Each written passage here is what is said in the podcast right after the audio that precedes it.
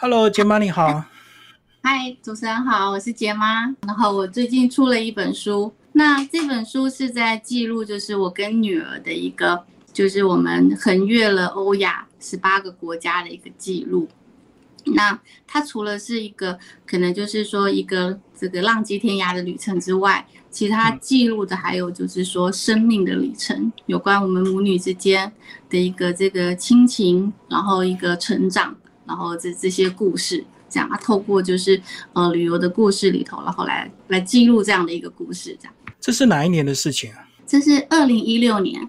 二零一六年，然后我们出发。那回来之后，我大概二零一七年，我就开始在网络上，然后就是发表这个，就是就是想要留下记录，然后就开始发表。然后大概差不多一年左右的时间，然后就是富达可能就是找上了我，然后把我们的故事就翻拍成一个投资实现这一刻的一个台湾区的一个形象代言广告。那那个时候我就其实我就一直有想要这个出书的一个。呃，它是算一个小时候的梦想，这样，然后就努力了很多年的时间。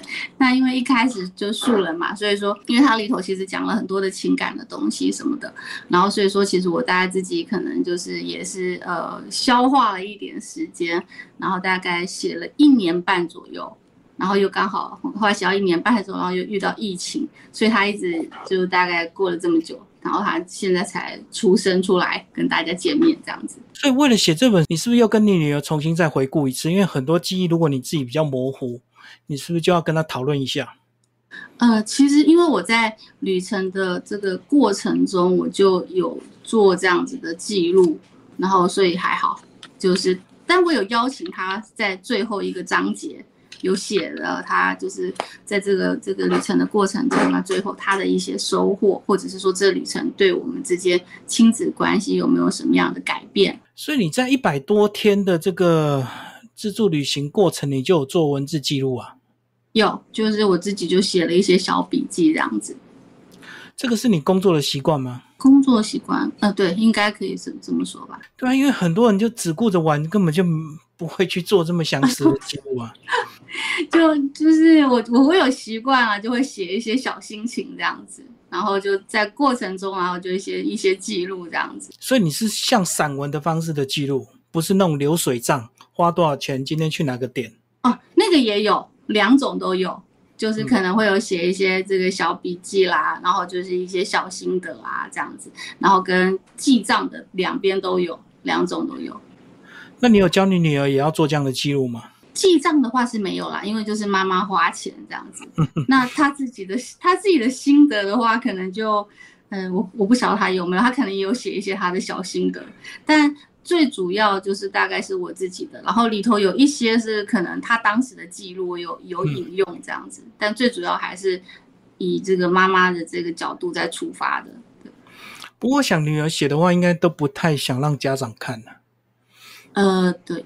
也应该是，应该是，所以说我其实里头有提到一个一个故事嘛，因为就是呃，我们第一次就是出发，然后两个在北那个北京第一站紫禁城第一个景点，我就因为跟他闹小脾气，然后我就跑掉了，结果那天捉弄他就对了。呃，我其实不是想捉弄他，哎，因为就是其实基本上来讲嘛，妈妈我我就是想以前工作很忙，然后陪伴她的时间很少，嗯。那以前我们的感情很好，那我一直以为说，呃，我们再去透过这样的一个旅行，她还会像当年那个抱我大腿的那个小女生这样子，我我我可能用这样的期待去出发，可是那时候其实她出发的时候她已经大三了，很有已经开始很有自己的想法了，是，那所以说，而且她在外地念大学，所以他每天他如果说放假回来陪我的时候，我都是很宝贝他的。我们其实已经没有那么长的时间得要每天相处在一起，所以那个时候可能其实只是一个小事，那我可能就觉得，哎，就就是可能一一个不高兴，然后我就转头就走。我心里想的是说，哎，你等一下，他可等一下可能会就是呃跟在我的后面啊，然后过来跟我撒娇说，哎，妈咪你不要这样啊什么的。结果后来我就误会了，因为我大概走了五分钟，然后那个紫禁城不是那个走道很长吗？然后我就发现，哎，奇怪，怎么没有人跟过来？转头一看，小孩根本就不知道在哪里。你预期他应该要跟你撒娇，结果并不是这样，就完全不是这一回事这样。而且我相信在过程啊，你有时候也会蛮气他的吧，就是 有时候小孩到了大学之后很自主，很有自己的想法，有时候难免就会有冲突。可能就是说，呃，母女之间还是当然会会会有一些这种闹闹小脾气啊，什么什么之类的。但我觉得其实这一整趟一整个这个旅程，其实就是让我们了解两个人更去了解彼此，因为其实十八个国家，其他国家，然后你就会有很多的文化冲击，所以我们可能会针对一些是在路上看到的一些不同的事情，然后可能会就是发表不一样的，他可能会有他的想法，我会有我的想法，那我们就会。呃，去透过这样的事情，然后去互相彼此去可能阐述我们的观点，然后去了解对方。所以其实到最后，反而我们可以找出一个更好的方式，去就是尊重彼此的方式来相处。不过我相信那种情绪是起起落落的啦，因为其实一百多天非常非常的长，所以要好也不可能好一百多天，要坏也不可能坏一百多天。啊，对，当然当然，对对，一定的。但是就是说像。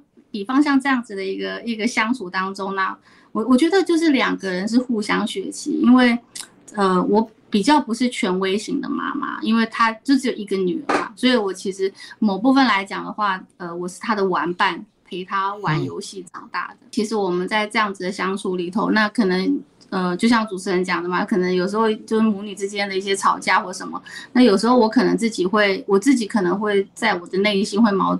就是我可能会摆不平我自己的内心，那有时候我可能也会不高兴。那他有一次就跟我说，他说他就跟我说，他说妈咪，就是我长大了，我会有我自己不同的看法跟不同的一个想法。但我讲这些并不是要反驳你，那我只是想要跟你去沟通，我们可以协调一些一些方式出来。然后就是说，而且我想法跟你不一样，就不代表我是不爱你的。他就会跟我讲这样的话，所以我觉得我们就后来在相处上面的话，就会看可能像因为他现在离我很远嘛，他现在在在北京，所以我们后来的一个相处的模式里头，可能就会呃，例如我们就会不论是讲电话啦，还是说我们就是用 WeChat 啊，都会跟对方讲说爱爱爱你啦之类这样子，就吵架归吵架，但我们有讲说 OK，我们不能够让那个吵架变成是不和好的那种吵架。就是建设性的吵架，嗯，可能可以这么说。所以我觉得家长就是要认清一个事实，就是即使这趟旅程全部都花你的钱，也不是全部你说了算。小孩也还是有他的独特的想法。当然，当然，呃，尤其是像我女儿，她是比较，她她就是念的是，呃，就是理科的，所以她对那我自己喜欢地理历史，所以我们可能喜欢的东西本来就是不一样的。对，那所以在在生活里头，这这个其实不用出发就知道嘛，因为自己的小孩，所以这个都是知道。那当然就是小孩他长大了，然后就是可能会有自己的想法。但是我觉得其实那一块上面倒是还好的，是说，因为他跟我一起去的时候，他已经是大三了，所以说其实已经呃，就是可能大一大二，然后就已经有过一些的磨合。之类的，所以我其实已经也知道她是大女孩了，这样子。好，我们来讲你出发前当时的状态跟压力。你那时候其实已经是算蛮高阶的主管，那你女儿已经大三了，所以照理讲应该是等她大学毕业再忍两年才对，对不对？很多亲友一定这么说。对，全一面倒，全部一面倒都是这样说。那其实这个问题真的是非常多人问我的问题，就是说为什么你为什么要这么做？哦，那。坦白讲，其实我在计划想要这样的旅这一趟旅程之前，其实我也一直都是跟女儿说，等到呃，就是可能我退休后，大概就是现在五十几岁的时间，那她就是可能研究所毕业了，那到时候我那时候还就是跟她讲，然后请她要就是答应我，就不论她到时候啊，就是谈恋爱啊，甚至搞不好结婚或者是或者是怎么样，你都一定要答应我，那你会到时候跟我去这样子，那她都跟我说好。那可是其实实际上这种事情我们都知道嘛，承诺这种事情其实是很难说的，你知道。但是那时候总是一一个这样子的美梦嘛。但当时那时候后来我会在我自己书中有写，我就是在台中火车站，那我就是看到一个中年妇女，大概就像我这样的年纪，她就是提着一个旅行箱，然后就很吃力的要走下阶梯的时候，然后就。我就看到就是说旁边的人潮很多，然后他很吃力，快走不动，快要被挤下去的时候，我那个刹那间的时候，我就突然想起我之前在佛罗伦斯旅旅行的时候，我的那个提那个行李箱，我就是那种快要从那个地下道滚下去的感觉。然后我那刹那就在想说，如果如果有一天，然后过几年，那。我我要去出发这个旅程的时候，我会不会像他现在这个样子？他真的是举步艰难哦，一一一步一步这样子很很困难。然后那时候我一想到这个，我就突然间你知道，我就吓一跳，我就觉得说不不行，我不能够让这样的事情发生。然后，所以我真的很很冲呃，你说他是冲动也可以，但是就是那一个刹那，我就鼓起勇气，我回家就写了一封辞职信，跟我老板说，哦，OK。那我要我要我要辞职，这样，然后就我想要去做一趟我自己就是一直很梦想去的旅程。当然，这样子就是说，其实他的他前面还有一段故事，就是可能是在那个时间点的一两年前吧，我就开始身体有一点点呃有一点点问题。所以如果拖延到现在的话，可能就刚好遇到疫情，也走不了，就不会那么自在。对，就是一来就是真的没办法那么自在了。对，因为因为我们现在回头看照片，都会很怀念当时自由自在，然后走到哪都不用戴口罩。那现在几乎大家都还是有点防备心啊，一定的就会担心，而且加上就是说，其实就是有一句话说的嘛，就是 now or never。嗯嗯，就是有时候其实就是现在，要不然就是你可能再也不可能，就不可能出发。如果换到现在，很可能就是像现在我连。女儿两年都没有看到他了，所以你讲说你那时候身体有点状况，那在经过这趟的旅程，是不是很自然的就好了？在玩乐的过程，哦，真的，在玩乐的过程，后来就好了，这样对。所以纯粹就是很多生活的压力、工作的压力累积出来的嘛？有可能，对。好，那我们今天呢，其实有很多照片要跟大家分享，那我们是不是就开始来？分享给大家看。好，那第一章呢，我们先从你们的地图开始来聊九个时区、十八个国家、两万六千公里的旅程。你第一站为什么先从北京开始？因为我这个梦想很久，然后我之前曾经有看过有一个有一个 B to P，就是一百年前。一百年前，就是那个时候，就是发明汽车的时候，他是从从巴黎开汽车到北京，结果一百年后就有有就环响应环保啊、无车啊什么的活动，所以那个时候就有人就是骑脚踏车从北京，然后骑到巴黎。那那个时候我在上班的时候也是压力很大的时候，我就看到这样，我就觉得很好向往哦，而且那就是我想走的。就是我想要横越欧亚的这个路线这样子，所以后来我就决定这个旅程。虽然我没有办法骑脚踏车，但我的第一站就选北京，然后，嗯，最后的一站就选巴黎，这样算是以一点小小的就纪念我曾经也有过这样的想法这样子。不过我觉得从北京开始有一个好处，就是由简单开始慢慢调整，不管是装备、心情或者是情绪，然后慢慢由简单的。进入到比较高难度的欧洲地区，这样子。对，你可以这么说。对，因为毕竟在中国语言会通嘛，所以也省了很多事情。这样，那接下来我们就来看，你们第一站先到故宫，然后就是大概在这个地方的时候，就我我就。可能有感而发的跟这个小孩讲说，哎呀，就是你你看，就是这些以前那些什么皇后啊，然后然后就 深宫啊，就是你知道，就是他们可能贵妃啊什么，就是你你在这样子的这个环境，他但是你就是你你只能看到你你的这片天而已，这样子就很可怜这样。然后那时候我女儿就跟我讲说，她说那其实如果是这样的话，她说那皇帝也很可怜啊。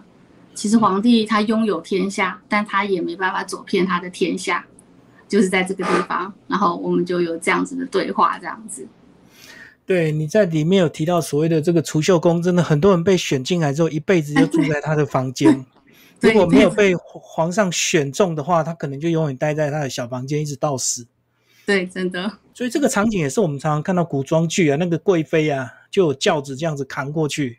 对我就是在这个地方。对我就是在这个地方，然后就是跟就是我就是呃一气之下我自己就走了，然后我就在这个地方回头，然后我回头的时候就发现远远那边没有没有半个，没有半个是我的小孩，所以我就照了一张相，就在这里。因为这个不是中央通道了，所以这个边边角角大家比较不会走来这里，对不对？的路线，我就是从那边很多人那边，然后一气之下这样走过来的。结果就不小啊，对，然后后来就到这就是储秀宫了，然后我就在这里躲起来，因为我就是对，然后这一张是就是你知道，就是像刚刚主持人说的，就是可能呃母女之间嘛，哈，就是亲子之间就会有开心的时候，也有不开心的时候，这是我们两个要进去逛紫禁城之前，两个人非常开开心，然后小孩还笑得很高兴，就进去就开始了。所以大部分都是他帮你拍照，还是你帮他拍照？其实绝大多数都是我拍他的照片，小孩不会想要帮你妈妈拍照的，除非你刻意请他拍。对，除非他请他拍，然后如果他拍的好看的，你跟他要，他可能还跟你说：“哎，那你给我一百块。”哦，那妈妈帮小孩拍有点是天性，因为你希望小孩快乐嘛，希望他有珍贵的回忆，你会一直想要帮他拍，一直帮他抓角度。对，天下的妈妈应该都是这样子。对，没错，我也是。他会不会觉得你很烦呢？长大后不会啦，长大后只会说：“哎，拍的不满意，要删掉，或者是不能 PO 网。”就是对，拍不满意这样。但他现在已经对我放弃了，你知道吗？对，因为我知道小孩有时候到成长的青春叛逆期，有时候会非常不想给爸妈拍照，拍了也不准你 PO。有有有，就是大这个大概是在国中的时候吧。他国中的所有照片都是两只手，就双手，然后遮住他的对。而且你 PO 的话，他的同学会觉得他是妈宝，小孩都很讨厌家长帮他 PO 照片。有有可有可能，可是因为他的国中的时候，因为。呃，他的国中的时候，可能那时候还 FB 啊或者 IG 还没有那么的流行，对，还没有那，所以我是没有那个困扰。但是真的所有照片都是遮这样，是咖啡。那我我在书里头就有一个章节，就写说什么呃，就是人在江湖飘，哪能不挨刀？对，就这样，就是我们在北海，然后就找了一间就是哦音乐非常好听的一个咖啡馆，那我们就上去就喝咖啡。那他的一杯咖啡是人民币五十块。那以汇率来讲，大概两百，当时汇率大概两百五十块的台币。然后上去我就问他说：“哎，你们是，呃，就是现煮的吗？”然后他就说：“对啊，怎样怎样的。”然后我说：“哎，那可以不加糖什么？”就就点了很多你的口味。他说：“对他们就是现煮的咖啡，现磨的咖啡。”就后来咖啡上来之后是，对三合一，所以很显然他就是卖你位置啊。对他就是卖位置，然后就第一次就觉得说：“哇，原来这个真的是走天涯，你知道。”就是被骗，就是挨刀，就对。对，被骗就是挨刀。这个是在那个内蒙古的时候，就是完全呃，等于是说没有走过江湖，然后去的时候就是那个老板娘就跟我介绍说，OK，那个就是呼伦贝尔湖的那个狗鱼。非常非常的好吃，你来到蒙古，你一定要吃那个狗鱼，你不来就等于没有来过这个呼伦贝尔什么的。然后我就说哦，好吧，好吧，他就说狗鱼饺，然后我就说好，那就点一个狗鱼。他说哦，没有没有，我们这边的狗鱼都是做成饺子的。我就说哦，好来。就这一盘四百块哦，所以这个是被诈骗系列，就对。对，这被诈骗系列。然后后来吃完那顿饭之后，我们出去外面看到那个就是卖房子的招牌，然后就发现我刚刚吃的那一顿饭是那边半瓶的价格，半平房子的价格。那这个就是呃，开那个珍珠。对，开珍珠，这也是这也是就是那个呃，也是一个。就是第一次有这样的见识，以为说开珍珠应该不见得有，结果后来一打开发现，就是照片后面会看到，就一打开是密密麻麻跟疙瘩一样。所以他就是先用一块钱去吸引你开，后面才有抛光做项链什么有的没的，慢慢宰你就对了。对你以为开一个是一一块钱，对不对？好，那那我我挑了三块的，结果一打开，哇！里头有二三十颗的珍珠，这样就是奇形怪状的，你就会觉得啊，很有很有，对就是这样子，然后你就会，但就觉得很有意思啦，就没有，就真的有一种游历江湖的感觉在那里。这个是你们第一站呢，所以你那时候花钱花的比较爽快一点。就是对对对啊，其实他如果跟我讲里头二十几颗，我应该也不会开。那其实真的就是就是没有经验这样。花到最后就知道要越就会越来越谨慎，就对。嗯，花到之后，对，花到后面之后之后，就会觉得说哇，套路这么多。对对对对，因为日子还很长，后来我们就开始坐火车了。对，就开始坐火车了，然后窗外就是内蒙了，就是呼伦贝尔大草原。不过这草原应该看一下之后，你的视觉就麻痹了吧？因为都一模一样的场景，而且要坐很长的火车。对，然后就是他们说那里就是牛羊比人多的地方，那后面都是牛羊，但人很少的地方，其实就是不一样的感受啦。其实我去的时候是非常兴奋的，因为可能台湾比较看不到这样子的景色，但的确是看了你会有视觉麻痹。你们要坐几天几夜的火车？这边都还是只有坐一个晚上就到，哦，但是如果是从那个呃贝加尔湖，俄罗斯的贝加尔湖坐到莫斯科是坐四。四天三夜的火车，所以这是你们母女吗？不是，那是我女儿，我不敢骑。妈妈比较胆小，所以就是有个牧羊人帮你们拉着这样子跑一圈嘛。对，就是有就当地的那个牧羊，然后就拉着，然后跑一圈这样子。这个是就是国际班车，就是我在书中有写的，就是步步惊心的那个过关。这就是其实真的很特别，因为我们其实没有过过海陆的关，就第一次发现说，哇塞，你看它这个国际班车里头后全部都是行李，然后人挤在那里，然后旁边也可以看到很多的车子，车厢上、车顶上都是放满行李的。这是这是从中国的满洲里，然后到那个后贝加尔斯克，就是俄罗斯。然后中国的满洲里就是一个非常富丽堂皇、很漂亮。然后后贝加尔斯克当时连饭店都没有，很小的小城。这是一台客运，就对。对，一台客运的，然后就可以看到塞得满满的。对，塞得满满的，后面全部都堆得很高，这样子。这是就是在那边等待过关的时候，然后就是。因为到了俄罗斯的时候，才听那个就是那个随车导游讲说，那个俄罗斯那边海关是会，就是他的行李是一件一件的开的。他说你不能带违禁品，如果有违禁品的话，你可能就会没有办法，嗯，就是没有办法入关啊什么之类的。那那时候我们就想说，哎，我是游客啊，我怎么可能会带违禁品啊这些东西？后来那个算随车的那个小姐她很有经验，她说药品，俄罗斯是嗯药品就算违禁品。你一颗药都不能带进去。我然后我那时候其实有过这种担心，我有一些需要吃药的那个就慢性病的一个，所以我说那我有这个慢签，就是医生证明的。他说一样都不行，因为俄罗斯觉得他们的药是全世界最好的药，你别的地方的药都不能来。所以你就全部塞在自己的身体里面，身体里这样就看起来像要快要临盆这样子。对，就在这边兵荒马乱的把它打开。就是检查行李，但是不收身呐，所以就是对，他就教你要藏在身体里，就对，对，藏在身体里。就是你讲那个火车，就是所以就就是这一台你们坐了几天几夜吗？呃，我是因为我是分段，我就等于这一台这一台大概坐了大概二十七八个小时吧，就坐到贝加尔湖，然后。到贝加尔湖的时候，我换的是那个蒙古的国际列车，就是因为它西伯利亚列车从北京出发有两条路线，一个是走这个满洲里的，然后一个是走蒙古的。那我走的是这个满洲里的这一条，那这个是满洲里是比较新的，蒙古的那个火车是那种大概五看起来五十年了，里头内装什么，很很老旧。讲说这个车子非常的高，你扛着行李这样子上去，对，这个大概到腰吧。就它的楼梯大概到腰，然后我看就一个行李三十公斤，就是这个真的是第一个挑战，就发现说哇塞，挑战真的很大。是，原本在家里可能抱西瓜都觉得拿不动了，到那里突然就要变可以提三十公斤。那这张是火车上的？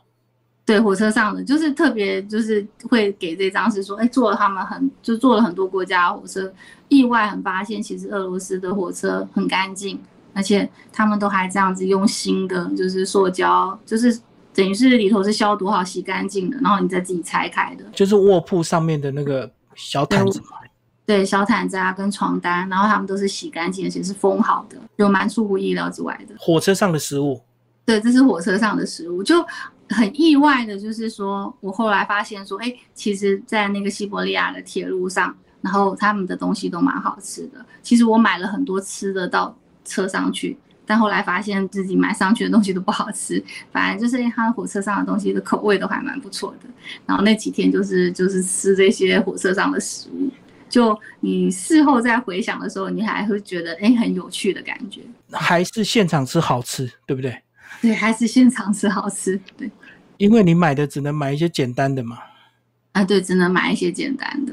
对，然后这就是他们的俄罗斯的那只红汤，他们很有名的红汤，有点像罗宋汤是吧？哎，有点像罗宋汤。但是比较酸一点，它好像有点像那种那种红有一个红色的那个叫什么东西做的，对，但是很像罗宋汤的味道。那消费贵吗？啊，我去的时候刚好那时候是一六年嘛，那二零一五年呃卢布大跌，跌百分之五十，所以我去的时候都是俄罗斯都是半价，所以我在俄罗斯都是住就住五星级饭店，就哦就变成你的钱变大了。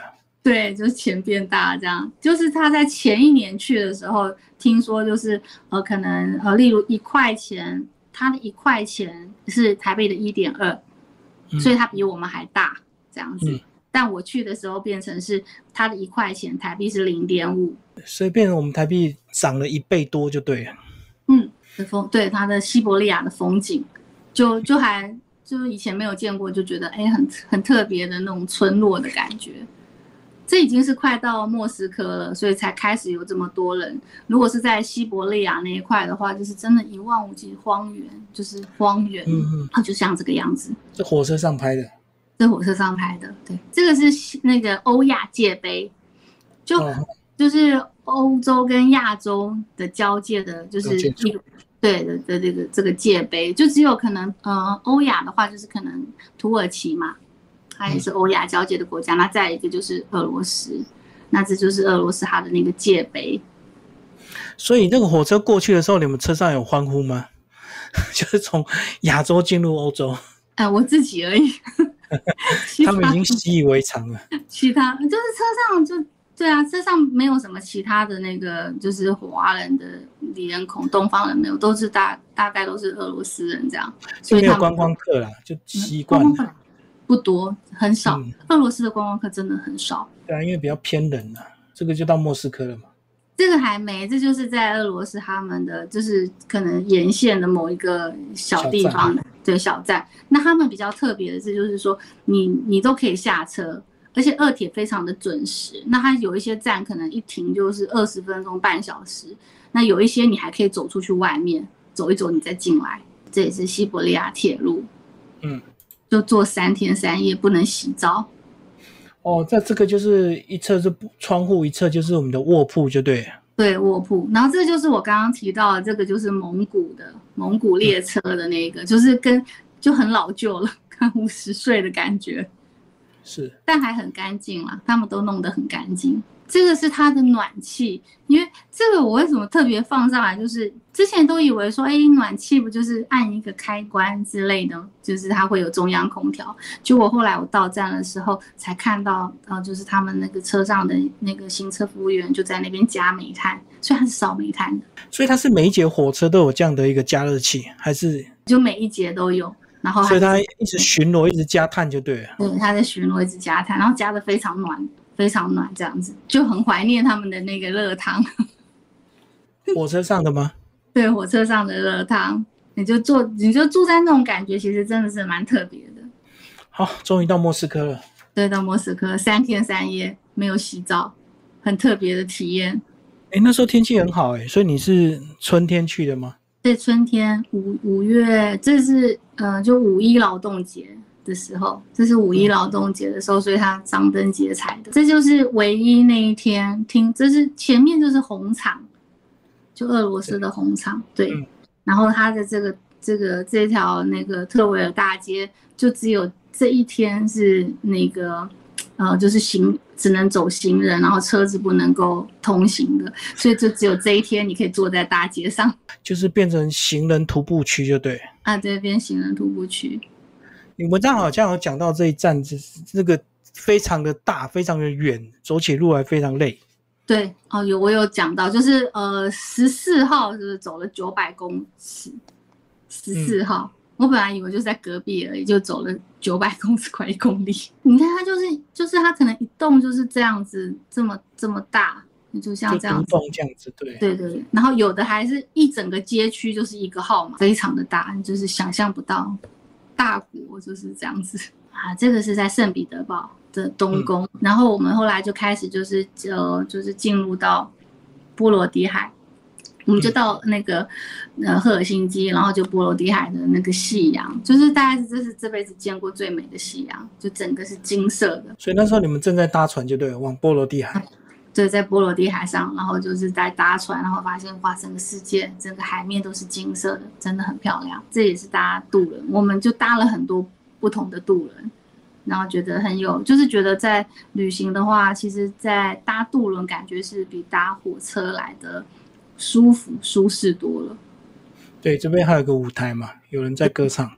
对，然后还有有人在有节目啊，在表演啊，这样子。嗯。然后这两杯饮料。为什么我特别造那两杯饮料？其实那两杯饮料不是我跟我女儿的，是隔壁一对，就是可能外国人的。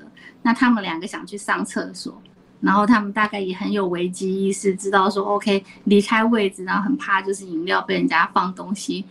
他就跟我说：“哎，你可以帮我们放一个，帮我们顾一下饮料吗？”我说：“OK，没问题。”就还帮他拍下来。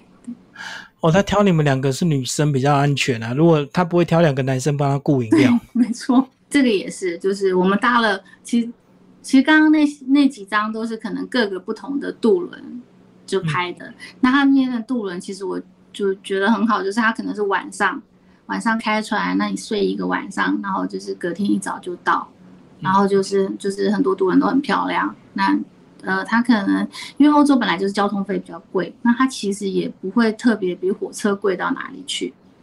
那可是就很舒服，你们可能会有一个一个自己的仓房，你可以买一个自己的仓房，然后里头还有那个就是独立的卫浴设备，你还可以洗澡。然后你到了船上的时候，像我们都会这样子把行李可以锁在房间里，然后就出来喝酒啊、看夕阳啊这样子，或者去，就是它还有很多不同的厅，你要这种比较安静的也有，然后有那种舞台表演的都有。就他们很习惯用所谓的夜船啊，对。或者是夜车这样的一个模式，然后省住宿费，又顺便移动的比较快一点。对对对，就觉得很棒，其实很推荐给大家。然后这就是船上还会告诉你，OK，快到了，这是快到哥本哈根了。它的导航图就对，对它导航图，这个是呃在挪威北极圈里头，大家有我有提到里头，我有提到一个小故事，就是可能跟我女儿，然后就就遇到有一趟就是像海盗船一样，那她坐在船。不是这一趟啊，就是另外一趟这样，然后他就坐在那个船头，那我一直跟他讲说，哎，你不要坐船头，那船头看起来很可怕，你跟妈咪一样来后面坐。那他就跟我讲了一句话，他说：“妈咪，恐惧是在你心里，而不是我坐在哪里。”意思就是他不来跟我坐就对了。只要你心里有恐惧，你到哪都会恐惧，就对。对对，他就这样跟我说。对好，这就是我们在北极圈里北极圈的，嗯，对，北极圈的照片，这里都是，就是在挪威的一个，挪威的一个小，呃，算是它的一个小半岛上，还是呃，就是说，听说票选是挪威最漂亮的一个小镇，嗯，小镇一个渔村这样子，那地方就与世与世隔绝的感觉，然后这就是也是，就但就风平浪静的时候，我拍的这个都是风平浪静的。的时候，因为那个像海盗船的时候，我其实躲在后面很害怕。然后这就是就是北极圈，它就挪威，然后就是坐火车啊，路上的风景啊，就是山岚什么的。对我来讲，我觉得很特别。就嗯，可能它就是一一趟这个车程大概是七个小时，可是你可能可以看到一年四季，就你可以看到有对有下雪，然后有看起来像夏天一样河流什么。就很蛮特别，蛮很值得去体验一次。这也是这个在罗浮敦岛，然后就住的那个民宿，然后嗯，在民宿里头这样子。这个是在另外的呃苏格兰高地，然后就有那个麋鹿这样。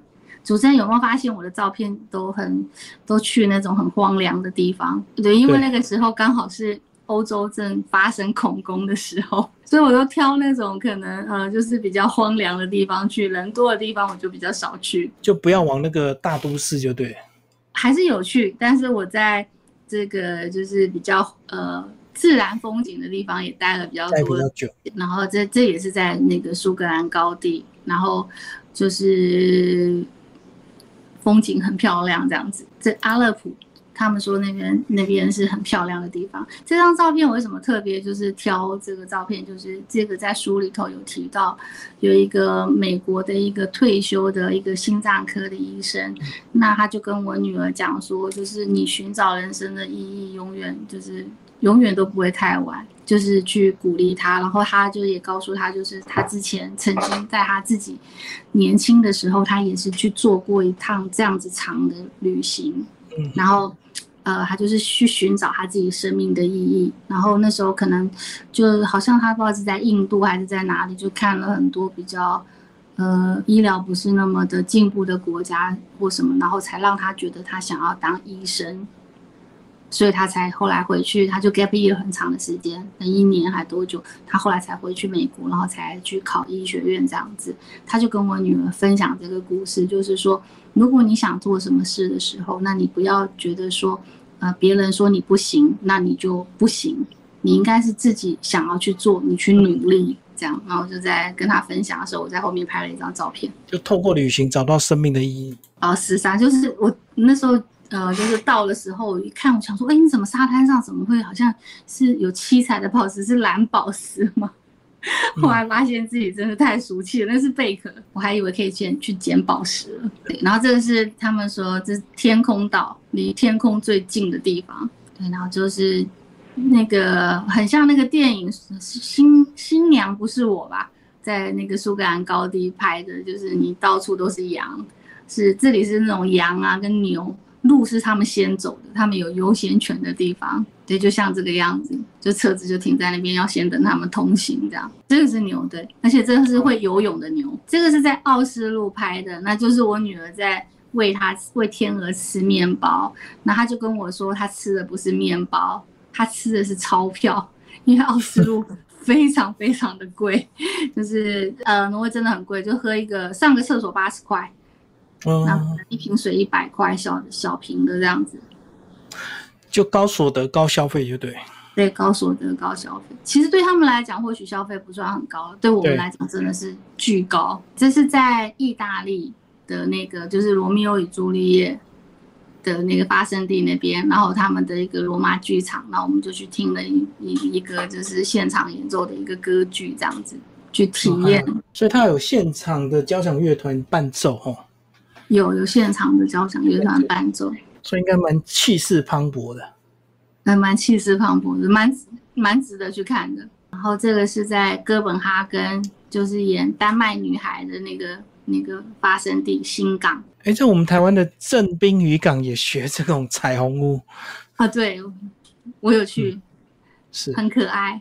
哦，他在 K 书在火车上，嗯，在火车上，他去了之后才发现说，他那边的人其实很多，像在芬兰就遇到很多就是可能精通四五国语言的人啊，然后他就觉得说，OK，如果他自己他对他自己的人生嗯、有有追求的话，他不是只是跟原本的同学或者是台湾的年轻人竞争什么的，所以他后来在就是在反而在火车上或在沿途的旅途中，他都很认真，就是他可能会用这种时间，然后他可能在 K 书。欧洲国家真的很多年轻人都精通好几国语言，因为他们太方便了，对官方语言可能就两三种。对，真的，对，所以说其实那种，呃，但如果说你真的是想要跟有其他的机会的话，你要跟这些人竞争，所以就可能要更更努力。那嗯所以他这趟出去的话，像就带他出去之后，我才觉得说，其实你这就是小孩子的学业从来就不是爸妈能够。呃，是就是说什么盯盯他，然后就是让他念书或干嘛，一定要让他自己想要念，他才会念。啊，这个是我在那个德国的国王湖，然后被蜜蜂咬，然后就在被蜜蜂咬，然后就在当旁边的那个当地的妈妈，然后就他的小孩也被蜜蜂咬了，然后我就看他们在那边采药草，然后那妈妈就告诉我说，在这个这个蜜蜂的话，就是采这个药草，把它涂在你的手上，你就不会你就不会到很严重，所以我就就是去采，然后把它绑在自己的手上这样。那你觉得有效吗？呃，那个后来还是在我身上呢留了好几个月，一一个一个突突的包。就基本上，我觉得我的可能是东方人的血哦。我我去那边各式的蚊子啊，然后蜜蜂都不咬别人，我我就是那个吸引捕蚊灯，你知道，专门咬我的。所以这草药等于是他们的偏方就对了。啊，对他们的偏方。这个是在呃康桥就遇到六月下大冰雹，嗯，就跟雪景一样，而且那冰雹真的是很大颗，就打在你身上会痛的那一种。所以就地上这样一颗一颗就对。啊，对，地上一颗一颗很大颗啊，打在身上会痛，所以就就等于是去那边还上了那种上了一课，就六月，然后有这么大的冰雹啊，对，上了气象课。这个是匈牙利布达佩斯，那夜景就很漂亮，这是他们的国会大厦。对我在书中有提到，所以就特别放了这个照片。这样，这个是那个唐顿庄园。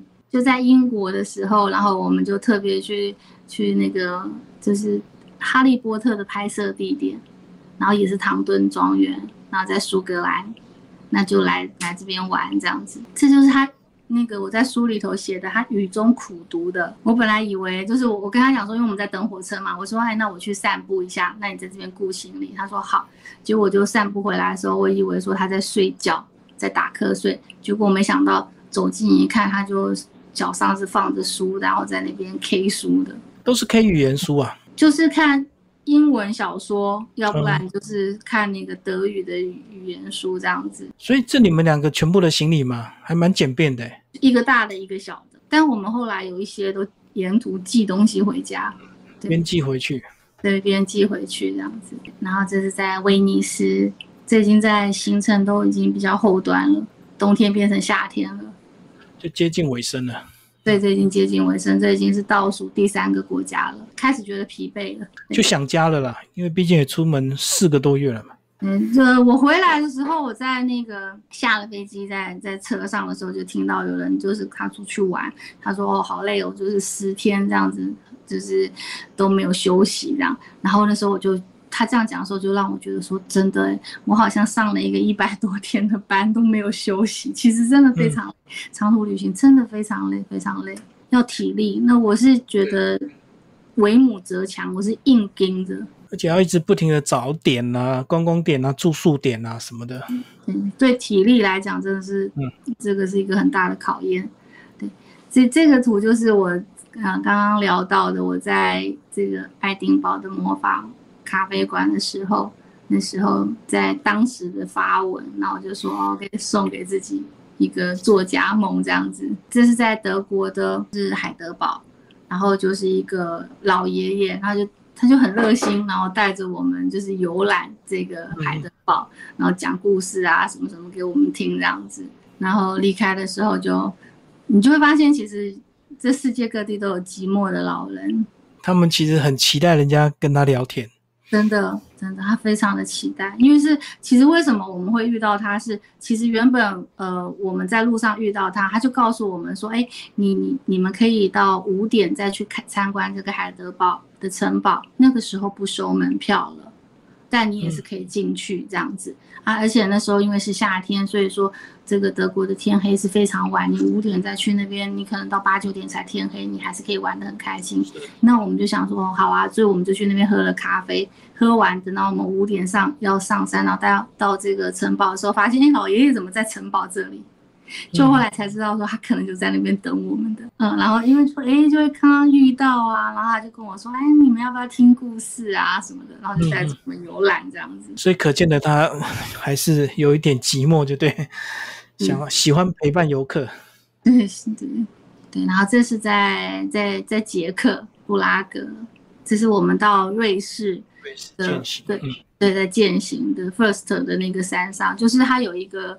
呃，一边是少女峰，可是我们可能没有去登少女峰，我们就到这个 First 这边，然后去践行这样。啊，这个就是那个瑞士的那个巧克力，马特洪峰，然后 就是就是很著名的那个地标。所以你就用自拍棒？呃，没有，我们就是有时候是请，有时候是会请路人拍的，对。哦。对，所以我们两个其实合照也没有太多。然后这个是就是去年。去年本来要想去参加女儿的那个毕业典礼，可是因为那时候我可能刚开完刀还在休养，所以就没有办法去参加，很可惜这样子。所以就觉得其实有时候人生觉得哎很近的，但是其实我们都不知道会发生疫情。这是他 IG，他讲就是啊，他说纪念。妈妈不敢有惧高症，所以他没有去搭伦敦眼。我跟他说，其实我可以帮你买票，但他也没有去。他就要拍一张说，当妈妈觉得对不起他，因为他因为妈妈，所以他没有去打。好，那最后几张是你说复打帮你们做一个形象广告哈，对，一些拍摄花絮。对，当时的拍摄花絮。所以其实你很很早就有在做理财嘛？是当你从呃变成单亲妈妈的时候，你就一直有在做理财上的准备。对，二十七岁开始就定期定额买基金。我其实比二十七岁更早的时候是买股票，但是因为其实以前上班嘛，你你你上班很忙的时候，然后你没时间看。对，没时间看，然后散户你是赚不到钱的，而且后来因为工作忙了，然后我就觉得说，那我就好好打拼工作，那我就开始买基金这样，所以我就是他们的老客户，买了蛮之前呢买了很长的时间，对，然后这就是广告的时候的一些花絮，等于是你是他们忠实的见证，之前这样子，对，然后这是广告的这些。花絮的片段，最后帮我们做一个结语吧。那个这本书也有一些推荐人，对不对？要不要介绍一下？是有这个呃何如依云，就是有何如云演员，他帮我写了一篇非常非常感人的一篇这个推荐序，我觉得就很值得妈妈们都可以去看一下。他把这个呃妈妈对小孩的深情，在他的这个推荐序里头真的是表露无遗，这样子。嗯，还有。这个陈志恒，呃，心理师，那他也对他也是推荐大家，他觉得就是爸爸妈妈也应该要去圆梦，爸爸妈妈应该努力去追梦这样子，对。然后还有一些其他这个挂名推荐的，就很谢谢他们，对，愿意推荐我的作品，对。谢谢我们杰妈，我们介绍这本书啊，有兴趣大家可以追踪杰妈的粉丝页。好，谢谢。好，好，谢谢主持人，谢谢大家，拜拜。